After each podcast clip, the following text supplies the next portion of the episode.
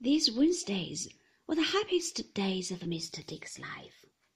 They were far from being the least happy of mine.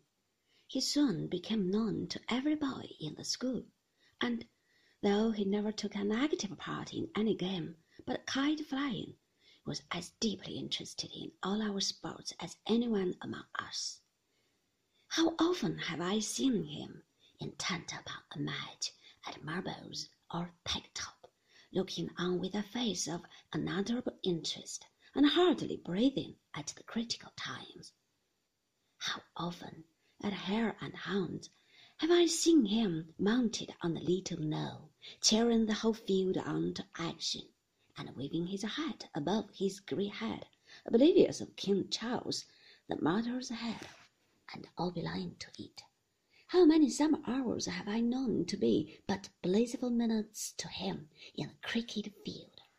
How many winter days have I seen him standing blue nosed in the snow and east wind, looking at the boys going down the long slide, and clapping his worsted gloves in rapture. He was an universal favorite, and his ingenuity in little things was transcendent. He could cut oranges into such devices as none of us had an idea of. He could make a boat out of anything, from a skewer upward.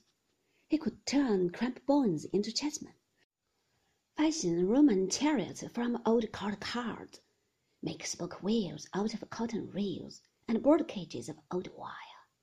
But he was greatest of all, perhaps, in articles of string and straw, with which we were all persuaded he could do anything that could be done by hands.